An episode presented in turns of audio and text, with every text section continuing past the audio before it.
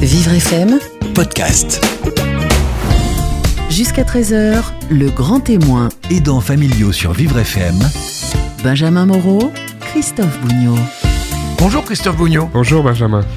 C'est vendredi et vendredi, c'est pas ravioli pour nous. Hein. Euh, vendredi, c'est le jour des, des aidants et en l'occurrence, ce sera le jour d'une aidante, le jour de Stéphanie. On met Stéphanie à l'honneur aujourd'hui au micro. Euh, Stéphanie a accompagné son fils Victor pendant tous les moments difficiles qu'ont suivi euh, le diagnostic de- du cancer de son fils en 2013. Grâce à l'association Petit Prince qui réalise les rêves des enfants malades, Victor a pu passer un bon moment en assistant à l'avant-première du film Jurassic World à Londres et en rencontrant l'acteur Chris Pratt. Ça va Ah faire. Jaloux. Hein. Rien que ça, effectivement, ça va faire des jaloux. La réalisation de ce rêve a fait du bien à l'adolescent, mais aussi à toute la famille. On le verra également avec une bénévole de l'association Barbara qui accompagne Stéphanie. Aujourd'hui donc, place à Stéphanie, la maman de Victor, et à Barbara.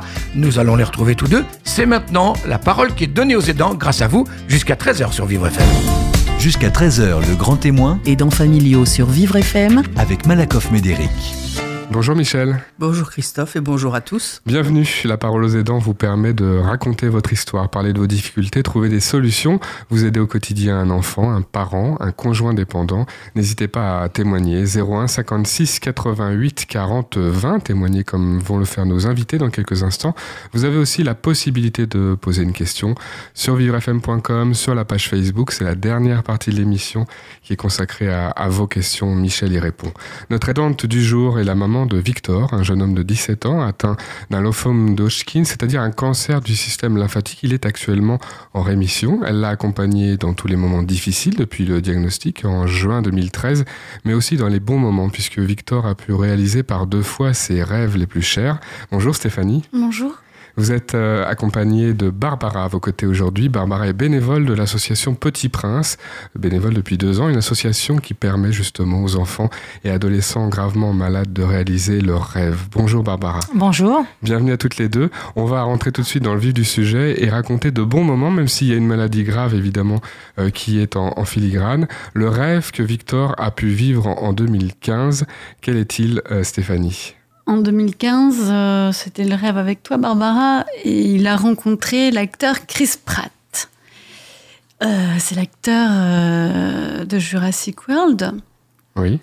et c'était un moment, ben, un arrêt dans le temps en fait, pour un ado qui rencontre un acteur de cette trempe, c'est toujours impressionnant et puis, et puis magique. Alors c'est sûr, ça va faire beaucoup de jaloux hein, parmi ceux et celles qui nous écoutent, puisque c'est un, un acteur évidemment euh, que beaucoup admirent.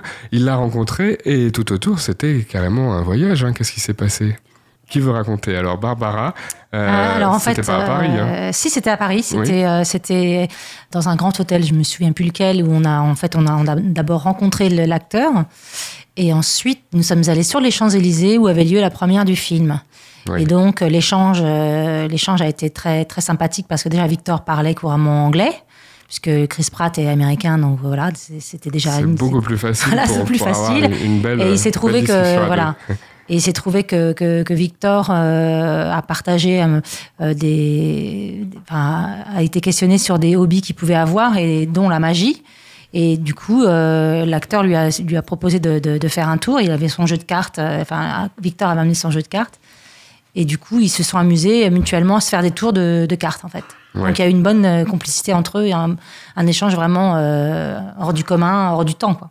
Ça, vous l'avez su, Stéphanie, vous étiez présente Oui, ou- moi j'étais présente. Alors, oui. vous avez été étonné peut-être par la- les réactions de Victor, par ce qui s'est passé euh, Vous étiez plus à l'aise que lui, moins à l'aise que lui? Oh, moins, moins Ah, sans sûr, doute. Moins. Mais comme j'étais spectatrice, c'était moins, moins grave. Enfin, je- c'était c'était son rêve à lui. Alors, euh, je, je profitais du moment comme lui, en fait. Oui, profiter du moment. Ça Ouais. veut dire que vraiment, euh, c'était un bon moment et qu'il n'y en avait peut-être pas tant que ça à ce moment-là, ou que c'était vraiment important de, de- de C'est- profiter. C'était un bon moment, en fait. euh, parce que les rêves permettent vraiment de s'évader. Et du coup, euh, ces moments-là, ouais, hors du temps, j'ai du mal à, à- à bien exprimer ma pensée. Je- C'est fabuleux. C'est vraiment tellement dedans fabuleux. et on pense plus au reste. Ouais, ouais, ouais, c'est ça. Et puis Victor, euh, Victor avec Chris Pratt, c'est- drôle. Enfin, ce sont des moments qu'on n'oublie pas parce qu'ils, oui, ils sont, ils ont passé un, un temps ensemble. euh, il, il est super cet acteur. En fait, il prend du temps pour les autres. Il est, il est, il est vraiment euh, incroyable parce que parce que on peut pas imaginer un tel acteur prendre du temps pour des ados ou des enfants. Encore aujourd'hui, il, il est tout le temps en arrêt devant devant des enfants malades. Il, oui, il aide beaucoup. Mhm. Oui, c'est une aide, une aide. Que je pense que on peut, je peux rebondir. Un rêve, euh, c'est une aide pour pour l'ado qui le vit. euh, ça, c'est une respiration, ouais. Oui. Ça, c'est on va avoir d'autres euh, d'autres exemples et on va parler au cours de cette émission de, de ces rêves et en quoi ça aide. Mais Michel, là, on sent que on a un moment important et un moment qui permet, qui, est différent de, de tous les autres moments. Alors, il faut être entouré, aider euh, tout, tout, tout, tout au long de la semaine, euh, dans les moments difficiles. Mais là, on a des moments particuliers. hein. Ah oui, c'est particulier puisque je suppose qu'il y a eu toute une préparation avant la rencontre. Donc ça compte aussi. Et puis il va y avoir tous les souvenirs après la rencontre. C'est-à-dire que c'est un, c'est pas seulement une rencontre d'une heure ou de deux heures, mais ça va occuper des jours et des jours. Et puis on en parle encore. euh, Et puis vous, quand on vous voit en parler, on se rend compte de, de l'importance que ça a eu quand on voit votre sourire. On comprend que c'était vraiment un moment particulier. Donc effectivement, c'est c'est une parenthèse de vraie vie euh, dans un, un espace qui est plus difficile à cause de la maladie. Mhm. On raconte un peu l'organisation, Barbara. Alors, un, un rêve comme ça, ça j'imagine que évidemment, ça se prépare. hein. Il faut évidemment que l'acteur soit d'accord, mais il y a tout un tas de choses à organiser autour. Alors là, en l'occurrence, on, on- on a en fait on a profité de l'occasion euh, de la venue de l'acteur pour l'avant-première, euh, qui en fait a lui-même demandé euh, à une association de voir des enfants parce que c'est quelqu'un qui est très investi dans son pays et même quand il se déplace à l'étranger, euh, il, il- il tient vraiment particulièrement à, à voir des enfants malades. Donc euh, c'est quelque chose qui, euh, qui fait partie de sa vie, on a l'impression en fait. Et donc c'était c'est lui qui s'est adressé à l'association. Et bah, quand on a cherché euh, quel enfant ça pouvait intéresser de, de, de faire cette rencontre, euh, parce qu'il était passionné, de cinéma, de blockbuster, etc. euh, entre autres, on, a, on avait pensé à Victor. Et donc euh, voilà, c'est comme ça que ça s'est fait. Et mais c'est vrai que ça demande de tous les rêves ne, ne sont pas aussi faciles à organiser, on va dire. Parfois, il faut un peu se batailler pour obtenir de rencontrer une célébrité, euh, même si la plupart du temps, on, y arrive. Mais oui, ça demande une organisation, ça demande euh, du temps. Donc nous, euh, en tant que bénévole, on doit s'engager à l'association Petit Prince pour au minimum deux jours par semaine, justement pour pouvoir organiser euh, nos rêves, toute la logistique, toutes les démarches à faire. euh, L'association qui a réalisé euh, à ce jour 6000 rêves d'enfants Oui. et d'adolescents euh, gravement malades. Euh, c'est quoi les rêves qui reviennent le plus souvent? Alors, vous avez parlé des stars. Oui, alors effectivement, il y a beaucoup d'enfants qui souhaitent voir des célébrités dans tous les domaines. On a aussi énormément de petits qui, qui, simplement rêvent de, de- de la magie de Disney, par exemple. Donc, euh, aller dans les parcs ou dans les parcs animaliers aussi, beaucoup. Euh, finalement, ils demandent pas des choses forcément extraordinaires.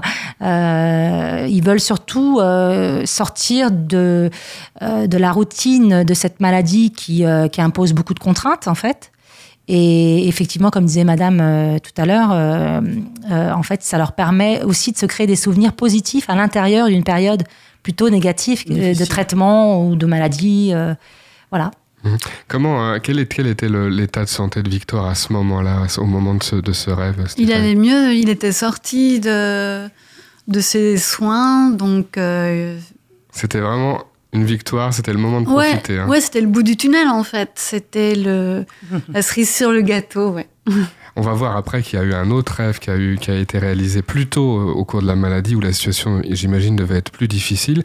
Comment vous avez connu l'association Petit Prince, euh, Stéphanie Par le biais de l'hôpital Ambroise Paré, une aidante nous a remis une brochure de l'association Petit Prince et nous a vivement conseillé de, de prendre contact. C'est vrai, on n'a pas hésité. ça ressemble évidemment, c'est des moments de plaisir, hein. ça, ça, ça, attire, ça, ça, ça, fait envie. Euh, Michel Guimet-Chambonnet, les, les, à l'hôpital, là où on, soigne les enfants malades, ça a beaucoup changé. Hein. Les médecins ah oui. euh, soignent, mais il y a beaucoup de choses tout autour pour ah aider les enfants et les familles. Oui, ben déjà on a introduit l'école, c'est pas le plus rigolo, mais c'est nécessaire. On a introduit l'école euh, à l'hôpital, et quand on peut euh, coupler l'hôpital et l'école, euh, donc dans une école en dehors des murs de l'hôpital. On le fait aussi, on emmène les enfants euh, à l'école, ça c'est quand même très très important. Et puis, il y a un certain nombre d'associations qui sont très vives et qui, visitent les enfants à l'hôpital, les, les, nez rouges, les, les clowns, enfin des, parfois aussi des, des, musiciens qui viennent faire des concerts. J'ai j'ai rencontré à l'hôpital de Roubaix, dans le service des, enfants, euh, le médecin-chef avait demandé qu'un peintre vienne et peigne le plafond dans les couloirs, parce qu'il disait, quand les enfants vont d'une pièce à l'autre qu'ils ne peuvent pas bouger, qu'ils sont sur le brancard, au moins, comme ils ont les yeux sur le plafond, au moins ils ont un plafond animé. Alors, les plafonds étaient peints ornés, et moins les murs. Et il avait inventé aussi euh, une ludothèque dans le service, avec des, jouets, avec toutes sortes de choses. Bien sûr, on, rencontre vraiment beaucoup de progrès, et heureusement. C'est difficile de mesurer euh, les effets, Barbara, sur les enfants, mais on voit, il y a des changements, ah il y a des changements d'attitude, il y a quelque chose ah, oui, qui oui. C'est pas difficile en fait de mesurer. On le voit sur le rêve euh, quand on est avec la famille, parce qu'on a, on a souvent toute la famille qui est présente sur le rêve, donc on le voit au moment où on fait le rêve. Euh, l'impact positif, la joie qu'ils ont de se retrouver autour de, quelque chose, d'autre chose que la maladie en fait. Et l'enfant, euh, tout de suite, il, existe, il est au centre de l'intérêt. Et ça, par exemple, ça va être aussi, euh, ça va perdurer parce que quand il va retourner dans, dans, dans, dans sa vie, et notamment à l'école, par exemple. J'ai une, petite fille dernièrement qui, a, qui, a, donc amené les photos à l'école, qui a, qui, a, qui a, raconté son rêve à l'école, et du coup, elle était perçue comme une enfant plus comme une enfant malade, mais comme une enfant qui avait fait, qui avait eu la chance de faire quelque chose euh, mmh. de, extraordinaire. Et euh, voilà. Et donc euh, après, bah, elle était le centre de l'attention et donc elle est vue autrement. Les parents aussi sont vus autrement. Et tout ça, c'est bénéfique sur le long terme pour tout le monde en fait. Stéphanie et Barbara témoignent aujourd'hui dans La parole aux aidants. Dans quelques instants, la suite de l'émission. Et en dernière partie de cette émission, la psychologue Michel Guimel-Chambonnet répondra à vos questions Internet et Facebook. A tout de suite sur Vivre FM. Jusqu'à 13h, le grand témoin. Aidants familiaux sur Vivre FM. Christophe Bougnot et Michel Guimel-Chambonnet. La parole aux aidants, c'est jusqu'à 13h et comme chaque vendredi sur Vivre FM, vous aidez au quotidien votre parent, votre enfant, votre conjoint témoignez dans l'émission, prenez la parole 01 56 88 40 20. C'est le numéro du standard de Vivre FM et je suis accompagné de la psychologue Michel Guimel-Chambonnet qui vous écoute, qui vous répond. Nos invités du jour, Stéphanie, la maman de Victor qui a 17 ans qui est en rémission d'un cancer du système lymphatique et Barbara, bénévole de l'association Petit Prince qui permet de réaliser les rêves des enfants et adolescents gravement malades. Ça a été le cas notamment pour Victor. Victor qui a été euh, diagnostiqué de cette maladie très grave, hein, un cancer du système lymphatique. Euh, c'était en, 2013, c'est ça? Euh, Ça a été un choc à ce moment-là, j'imagine, pour vous et pour lui aussi. Oui, oui, c'était c'était pas un moment facile, c'est sûr.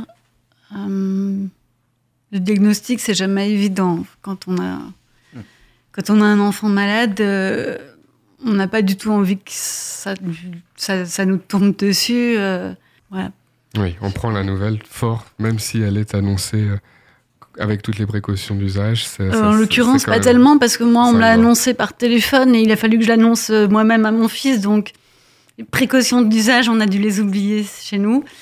Ils sont rattrapés après. mais c'est malheureusement pas la première fois, euh, Michel ah euh, qu'un aidant nous raconte ça à ce micro. Hein. C'est dramatique. Une nouvelle comme ça, on la donne pas au téléphone. Il faut, enfin, si la personne s'écroule, il faut être là pour lui tenir la main. Hum. C'est pas possible des choses pareilles. Hum. Non, enfin, je, je, reste sans voix. Je suis désolée. Je suis stupéfaite. Aujourd'hui, c'est impossible. Alors après, vous nous dites, euh, Stéphanie, après, il y a eu beaucoup plus de, de prise en Oui, charge, oui, oui, oui. euh, beaucoup d'accompagnement des familles, parce que les choses vont très vite, c'est-à-dire que les, les premiers traitements, tout ça, ça, ça arrive très vite. Lui, il a mis, on a mis plus d'un mois à, à poser un diagnostic, donc c'était long et douloureux pour lui, c'était pas facile à vivre. En plus, on, on supposait qu'il ait- qu'il avait cette maladie, mais on n'arrivait pas à, à poser vraiment euh, un mot sur, Oui. sur ce qu'il avait. Et finalement, ben, presque, je- on peut pas dire que ça soit un soulagement, mais, mais au moment où on a enfin mis un nom dessus, on a pu commencer les traitements et là, il a pu. euh, voilà, il était pris en concret, charge et puis, puis on faisait reculer la maladie de jour en jour. Donc, euh, huit mois de chimio peut-être, mais voilà, au bout, euh, au bout, c'est fini. Alors grâce à l'association Les Petits Princes, euh, Victor a eu un premier rêve de réaliser, c'était euh, accompagné d'une autre marraine que, que Barbara, et c'était en février 2014. À- à que- à- dans quel état, dans quel, à quel moment de la maladie était-il à ce moment-là? Là- Est-ce que c'était pendant les traitements? Est-ce que c'était après? Juste fini, juste la fin, huit mois de chimio et juste à la fin, euh, la sortie, c'était un peu euh, une. euh, le cadeau pour avoir supporté tout ça. Oui, oui. Et voilà, il est parti avec son papa à Dublin rencontrer le, mentaliste Darren Brown. Euh, Barbara disait tout à l'heure, euh, parfois on a du mal à joindre, enfin à, faire rencontrer les, les, les, petits princes. euh, et, justement, Darren Brown, il, ren- il rencontre jamais, jamais, jamais ses, ses- fans. Je sais pas si on dit comme ça, mais je crois. Et, sa marraine avait désespoir de cause, juste avant de partir, envoyé un mail et il a dit Ok, je vais rencontrer Victor. Et il rencontre, un- pas, il rencontre pas ses fans parce qu'il y a tout un univers de mystère autour il y a de son trop de monde. Oui, puis lui, Il veut pas tout dire. oui, quoi. il veut pas dévoiler. Il y a trop de monde qui voudrait le voir. Il est très très sollicité. Il est, il est très connu. Il, présente des émissions de télé. Il est vraiment très très connu. Il- alors pour Victor, le rencontrer, passer du temps avec lui, c'était encore une fois le rêve, mais ça porte son- bien son nom. Et Victor l'a fait parler, hein, ce magicien. Il, il a eu droit à des, des petits secrets. euh, apparemment, ils se sont racontés des choses autour de ces tours de magie et de mentaliste euh, qui fascinent un peu tout le monde. hein. Ils se sont parlé en tout cas. Bon, de toute façon, c'est un pas. secret. Voilà, c'est un secret entre les deux. Donc, ça ne nous concerne pas. À ce moment-là, il était très fatigué. Il y a eu des précautions particulières pour, le, pour ce voyage euh, lointain, un petit peu quand même. Il était très fatigué, euh, ouais, il était très fatigué. Huit mois de chimio euh, l'avait vraiment euh, bien usé, on va dire.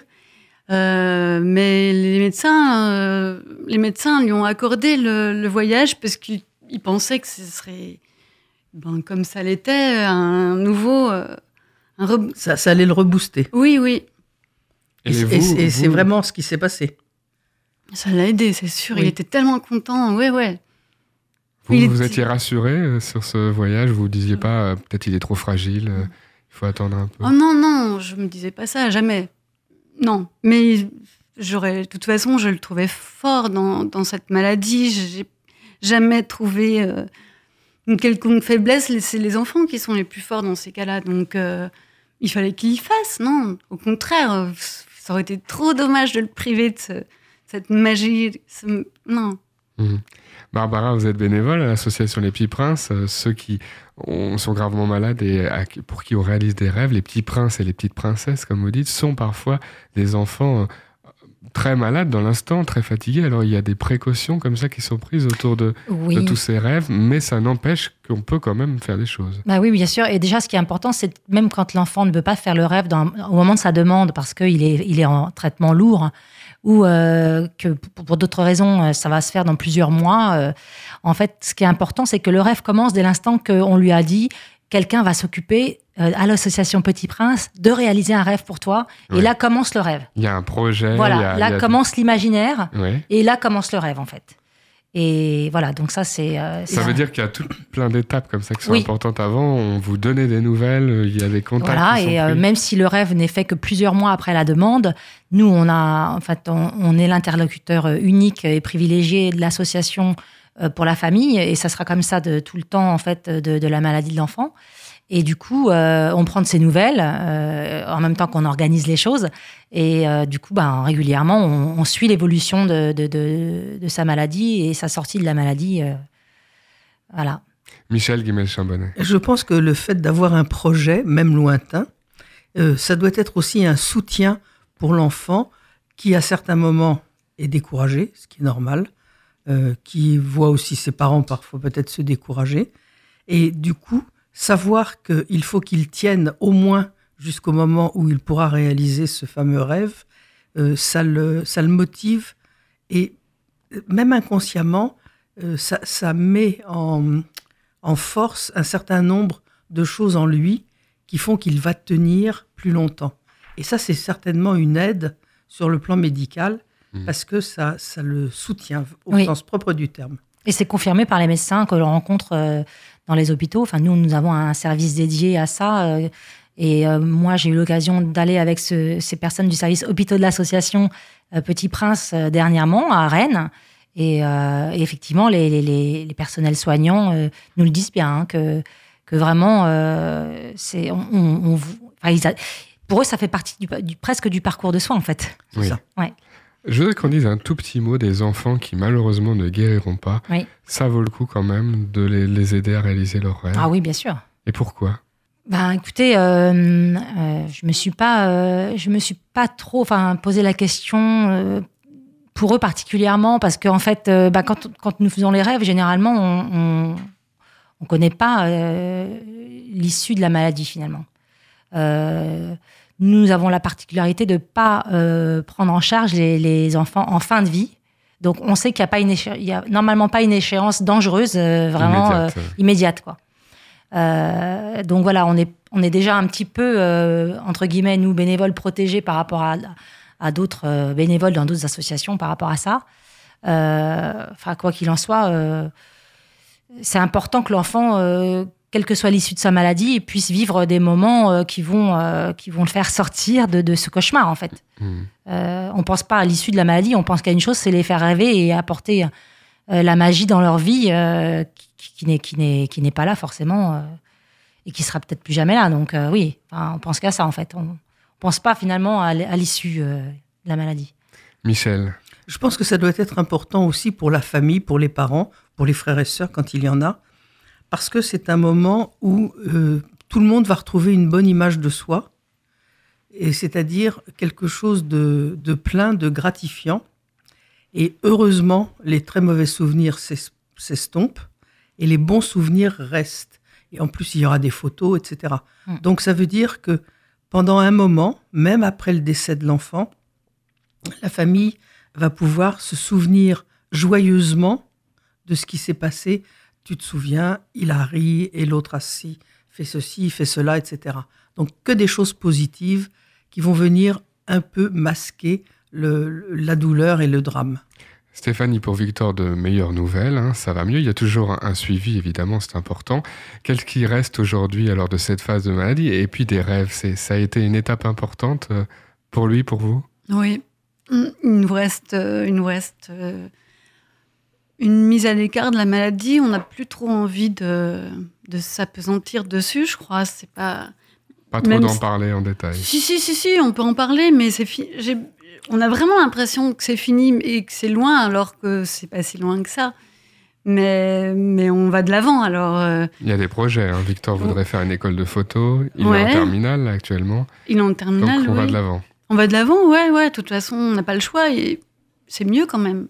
Pense qu'il vaut mieux, euh, mieux laisser les, les mauvais souvenirs de côté, garder les rêves euh, bien en tête et puis euh, continuer, ouais. Alors dans cette émission, euh, Michel, tous les vendredis, on donne la parole aux aidants familiaux et à tous ceux qui aident un proche dépendant. Euh, Mais je voulais consacrer les, les dernières minutes de, ce- de- de votre témoignage aux bénévoles, hein, ce Barbara dont vous êtes, et puis vous faites un appel aussi à d'autres bénévoles Oui, qui oui, voudraient rejoindre l'association. j'engage toutes les bonnes volontés euh, des femmes et des hommes, parce qu'on manque d'hommes à l'association qui sont en minorité pour l'instant, euh, à nous rejoindre. Il suffit d'habiter en région parisienne, d'avoir deux jours de disponibles dans la semaine. Et on est une équipe très sympathique, euh, on est très joyeux, même si on a affaire à des enfants malades, on- nous sommes très joyeux et euh, voilà, on a besoin de, On passe des bons moments. voilà, on passe de bons moments et euh, c'est une expérience très enrichissante. Humainement, mais, euh, mais c'est vraiment dans une bonne ambiance. euh, C'est voilà. ce que vous nous avez confié en, en Ouais. préparant cette émission. Vous, vous avez souhaité vous investir. Vous avez aussi euh, une maman, je crois, en situation de handicap. Ce qui est important, vous avez l'impression d'aider, d'être une aidante, justement. C'est ce Euh, Vis-à-vis de ma maman Ah oui, et, oui. puis, et puis aussi vis-à-vis des enfants, c'est un peu le, le même rôle, c'est important? Oui, oui, oui, c'est vrai qu'en fait, on me posait la... souvent on me pose la question finalement comment je suis arrivée à être bénévole.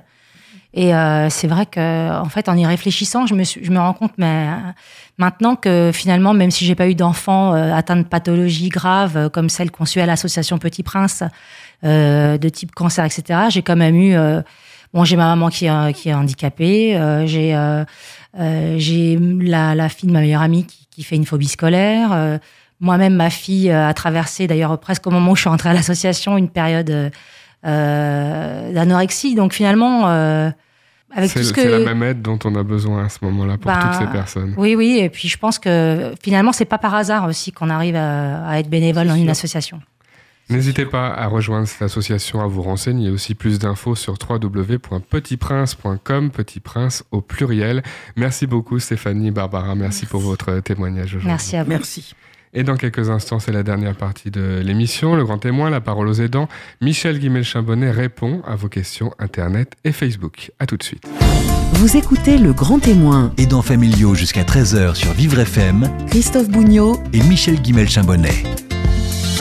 La parole aux aidants, c'est la dernière partie de l'émission. La psychologue Michel Guimel-Chambonnet répond à vos questions. Vous pouvez les lui poser sur www.vivrefm.com et sur notre page Facebook. On commence avec Jean-Paul. Jean-Paul nous écrit de la ville de Caen. Ma grand-mère est très complice avec moi. Elle me demande de la protéger de ces méchants enfants qui veulent la placer en maison de retraite. Elle est devenue très fragile. Que puis-je lui répondre? Que ces enfants ne sont pas de méchants enfants, qu'ils sont très soucieux euh, de son bien-être, de sa sécurité, que évidemment, et là, c'est une parenthèse, c'est la loi, donc forcément elle sera consultée, mais qu'on ne prendra pas de décision euh, importante sans son accord, mais que néanmoins, ce serait bien qu'elle reconsidère euh, la, la situation, sa situation, et puis ce que lui disent ses enfants, qui n'œuvrent pas du tout pour eux, mais bien pour elle, pour son bien à elle. Donc, Ce- son petit-fils semble être un peu un allié. C'est ce qu'il Oui. doit faire, lui. Il peut être l'intermédiaire avec les, les enfants, donc euh, ses Bah, parents ou ses oncles et tantes. En tout cas, il peut dire ce que ce qu'il ressent lui, à savoir que euh, si elle est toute seule chez elle, elle est elle est pas vraiment en sécurité. Et si elle n'est pas en sécurité, euh, lui, petit-fils, peut se sentir très inquiet pour pour la situation de sa grand-mère. Enfin, il y a un certain nombre de choses à dire parce que dire oui, oui, tu as raison, euh, tes enfants sont méchants et euh, ils veulent se débarrasser de toi. D'abord, c'est pas, ça correspond pas à la réalité. Et puis, euh, ce serait euh, se faire une alliée à bon compte. Euh, or, c'est une position qu'il ne peut pas tenir. Bon, donc autant commencer à dire des choses gentiment, mais fermement, et en expliquant la réalité de la situation. Ça se prépare une euh, Oui, entrée en de retraite? Bien sûr, ça se prépare, ça se parle, ça se discute âprement quelquefois, mais il y a un certain nombre d'arguments pour que les gens aillent dans un établissement ou au contraire restent chez eux. Alors, si, si les moyens financiers le permettent, effectivement, que, que cette euh, vieille dame reste chez elle, c'est très bien, mais ça suppose qu'il y ait quelqu'un à côté d'elle 24 heures sur 24, euh, ce qui peut peut-être dépasser le budget de la famille. Enfin, il y a toutes sortes de choses à prendre en compte, mais il y a surtout à prendre en compte la sécurité de, cette personne, et puis aussi enfin, sa sécurité euh, physiquement, sa sécurité euh, psychologiquement. Rester tout seul toute la journée, même si on a quelques visites qui, au maximum, vont faire trois heures dans la journée. Ça veut dire 21 heures toute seule. Bon, quelques-unes seront des heures de sommeil, pas forcément la nuit. Euh, un petit peu de, un petit somme dans la journée. Des nuits, euh, quand on est tout seul dans la maison, euh, qu'on ne dort pas, on, cogite forcément. On a des tas de pensées, et pas forcément des pensées rigolotes, qui vont venir. Enfin, tout ça, c'est vraiment une situation, je trouve, difficile. Et en plus, il y a aussi la sécurité pour les aidants familiaux. Euh, qui, qui sont inquiets, qui ne sont pas là, qui se sentent euh, coupables de ne pas être là, etc. Enfin, toutes sortes de choses. Non, je crois qu'il faut envisager la, réalité et puis voir ce qui est le mieux adapté. Posez vos questions si vous aidez un proche dépendant sur vivrefm.com.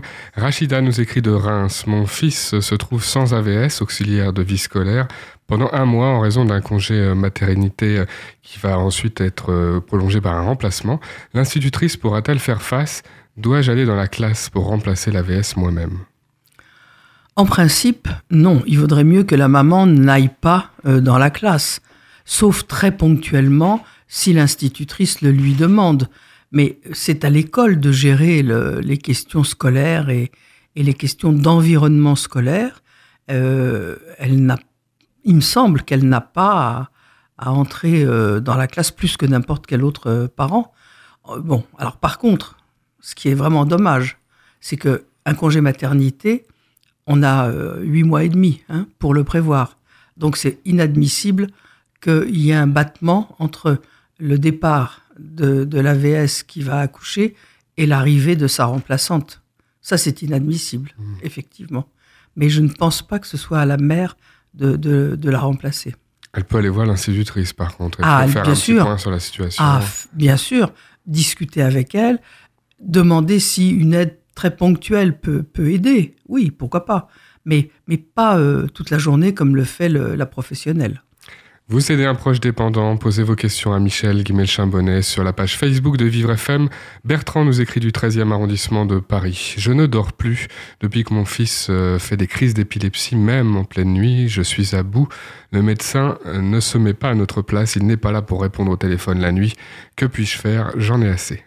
Ah, ça, c'est une question qui est effectivement très, très douloureuse, parce que c'est vrai qu'on ne peut pas appeler un infirmier en pleine nuit, c'est vrai que on ne peut pas appeler SOS médecin toutes les nuits.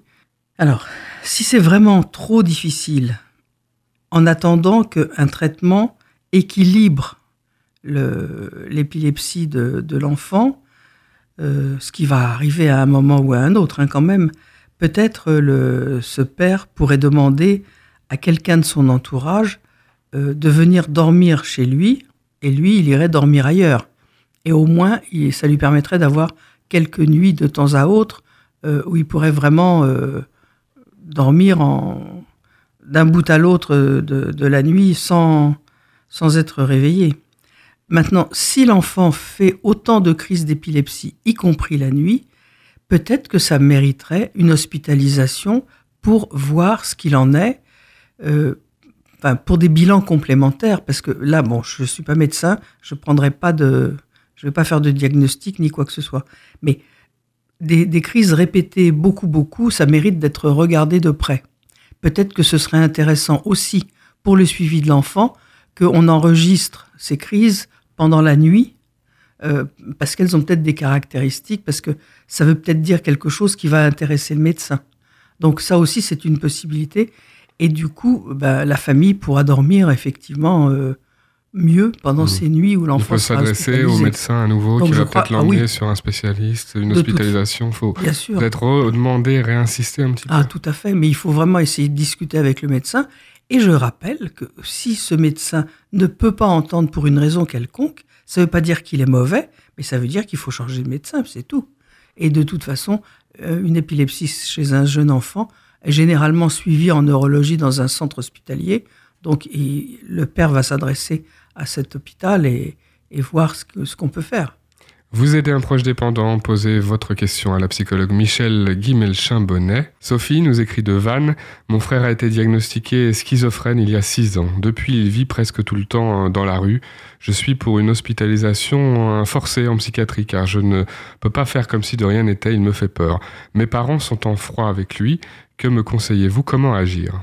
De toute façon, je dirais euh, ne pas agir seul, ne pas prendre des décisions euh, sans avoir essayé de parler avec l'entourage familial, avec éventuellement l'entourage amical, et surtout avec l'équipe euh, médicale qui, su- qui suit plus ou moins ce, jeune homme.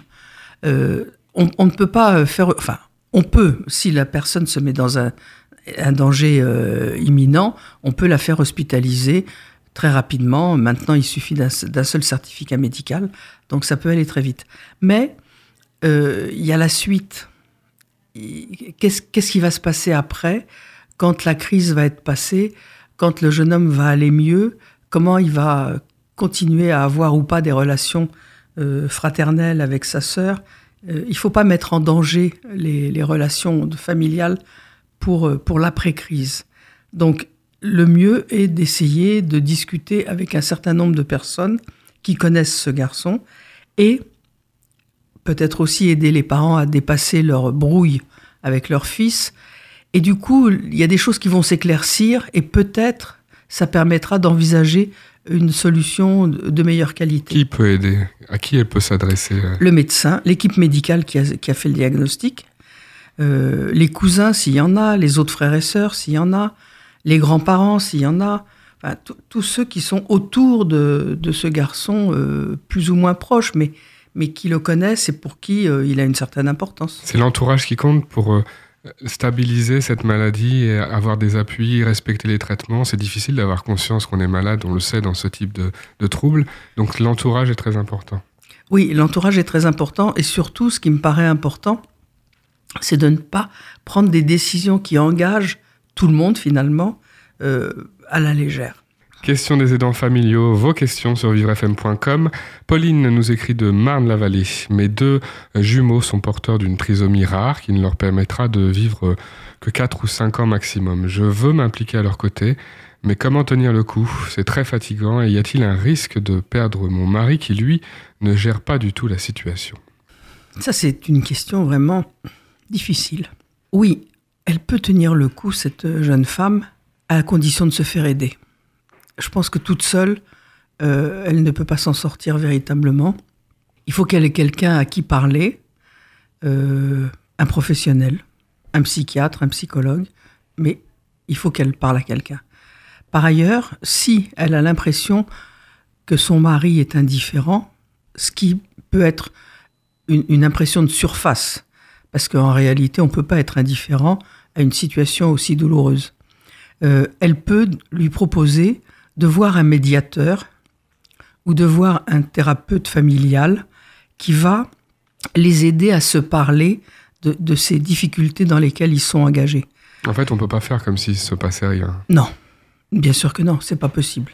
Mais par contre, euh, elle peut euh, en quelque sorte lui tendre la perche pour qu'il puisse exprimer un tout petit peu euh, ce qu'il met en avant comme enfin, ce qu'elle appelle sa non-implication qui est probablement l'expression d'une souffrance telle qu'il est coincé, qu'il n'arrive pas à parler. Ils peuvent trouver des ressources pour euh, justement passer ces bons moments, parce qu'il y en aura quelques-uns, et tenir le coup quand ça sera plus difficile. Bien sûr. Alors, il faut aussi qu'ils prennent appui sur l'équipe médicale qui s'est occupée des enfants ou qui s'en occupe encore, parce que dans ce service où ils sont suivis, il y a peut-être des psychologues. Et s'il n'y en a pas, on va leur indiquer quelqu'un pas trop loin de chez eux qu'ils pourront rencontrer. on n'est pas dans un désert, heureusement. Michel Guimel-Chambonnet euh, vous écoute, répond à vos questions. Vous pouvez témoigner aussi dans l'émission La parole aux aidants au 01 56 88 40 20. On se retrouve chaque vendredi à midi. Merci Michel. Au revoir Christophe. Vivre FM, podcast.